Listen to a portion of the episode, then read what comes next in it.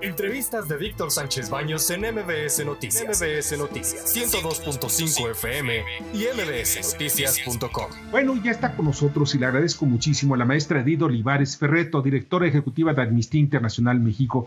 ¿Cómo estás, Edith? Muy buenas noches. Muy buenas noches, Víctor. Espero que ustedes estén también muy bien. Sí, afortunadamente también muy bien. Muchas gracias.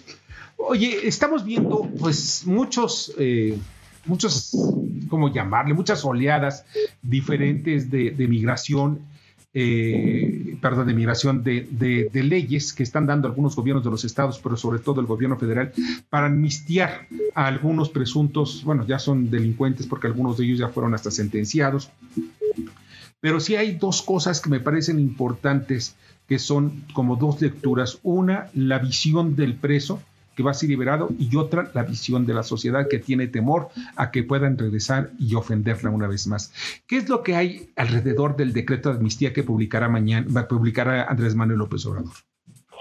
Bueno, Víctor, eh, varias cosas. Una es, hay un anuncio de decreto que todavía no, no ha sido publicado y en, el, en lo que ha dicho el presidente es que se va a emitir un decreto que permite liberar de manera anticipada, y aquí sí es importante señalar a personas que son víctimas de, que hayan sido víctimas de tortura, a personas adultas mayores de 75 años acusadas de delitos no graves y a personas que están que han estado recluidas más de 10 años y que no han tenido sentencia, acusadas de delitos del fuero federal. Quiero decirte que en este grupo hay dos en este, en este decreto habría dos grupos de personas que no están sentenciadas, ¿no? Unas las que no tienen sentencia y otras las que han sido víctimas de tortura.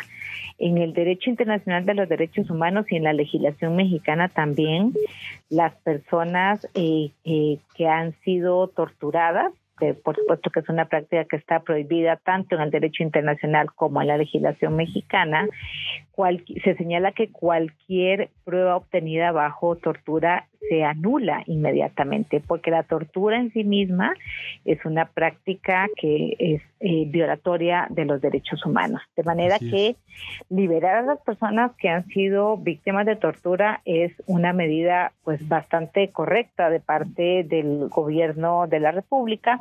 Ojalá que además nos encaminemos a erradicar la tortura, que es una práctica generalizada en México.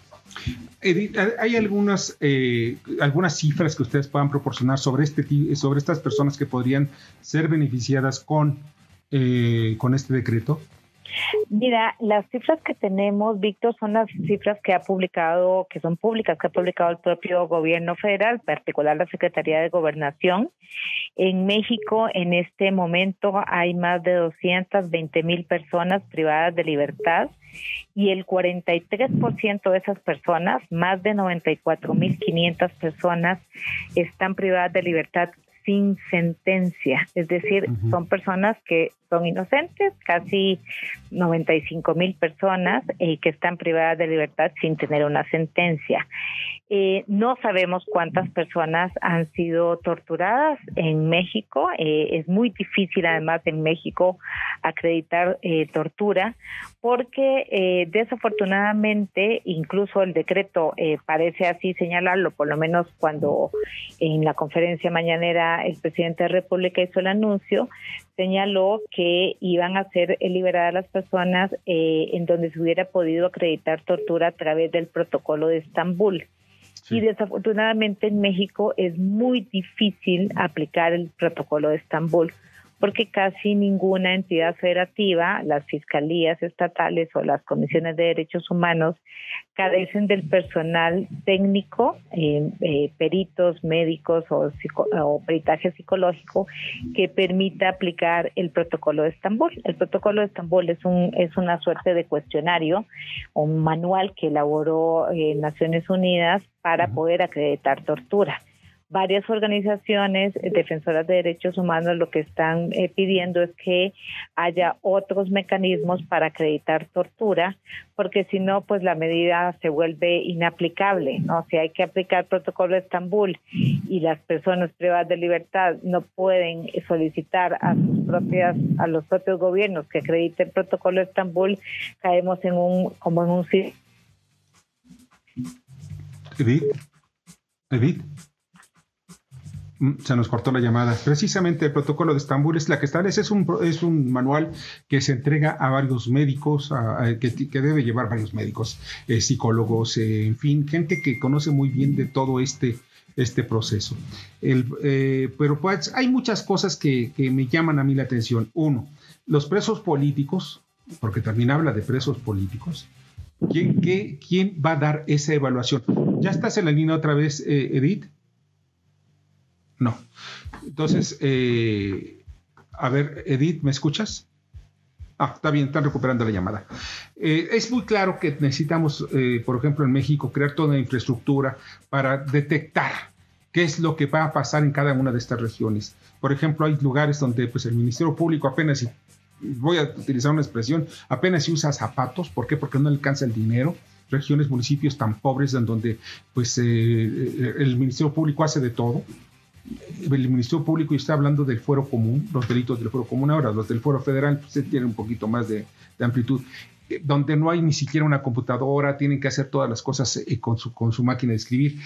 Es, de verdad lo que tenemos que hacer, una auténtica reforma judicial de justicia, eliminando aquello que es la podredumbre que vivimos todos los mexicanos, no todos, sino la mayoría de los mexicanos, sobre todo aquellos que no están en las grandes ciudades y que tienen y están demandando justicia. ¿Algún comentario al respecto, Toño? Pues sí, lo que pasa es que eh, definitivamente es un problema gravísimo en cuanto a los derechos humanos, pero caramba, eh, tenemos una Comisión de Derechos Humanos que no existe de por sí. Entonces, ¿qué se va a hacer? ¿Qué mecanismos? ¿Qué protocolos? A través de la PG, de la eh, Fiscalía? ¿Por qué? ¿Por dónde va a salir esto? Bueno, pues hay que ver cuáles son, cuál serían, cuáles son los criterios. Ya está otra vez en la línea telefónica y te agradezco mucho que, nos, que hayamos ocupado esta conversación, Edith Olivares Ferreto, directora ejecutiva del Ministerio Internacional México. Edith, aquí hay algo que me parece muy importante. ¿Cuáles son, ustedes son, han sido invitados para conocer algunos de estos expedientes o únicamente el gobierno de México lo va a hacer a través quizá de, de la decisión de, alguien en la CT de Gobernación, no se va a tomar en cuenta a los jueces. ¿Cuál va a ser el procedimiento? No sabría decirte, Víctor, gracias eh, por retornar la llamada. No sabría decirte cuál va a ser el procedimiento porque todavía el decreto no se ha publicado. El 29 de julio, eh, el presidente de la República dijo que se va a emitir e instruyó a la Secretaría de Gobernación a publicar el decreto, pero el decreto todavía no se ha publicado. De hecho, entenderíamos nosotras que ya estamos con una cierta tardanza porque eh, entendimos que se debía publicar la segunda semana de agosto, porque la propia instrucción del presidente de la República es que las excarcelaciones se den a partir del 15 de septiembre. Pero como el decreto no se ha pues no sabría decirte cómo va a operar. Esa es la Una pregunta.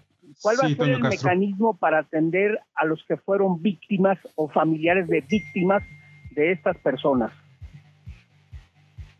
Eh, no sabría yo decir tampoco cuál va a ser el, mecanismo de familiares de víctimas, de cuáles personas, de las personas que van a ser liberadas, perdón. No, no, de los que estas personas que van a ser liberadas mataron, secuestraron, hicieron algo.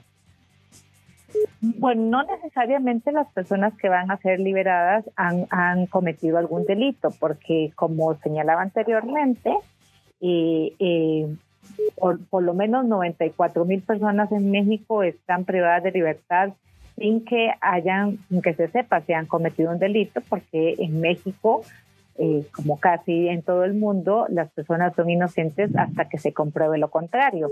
Y no se ha comprobado lo contrario, porque las personas no tienen una sentencia todavía. Es decir, estamos hablando de 94 mil personas que todavía no tienen sentencia y que están privadas de libertad. Ahí más bien es el Estado quien ha cometido una falta hacia, hacia esas personas, ¿no? Claro. Y de manera que si no hay sentencia, las personas son inocentes. Hasta ese momento son inocentes, exactamente. Bernardo Sebastián.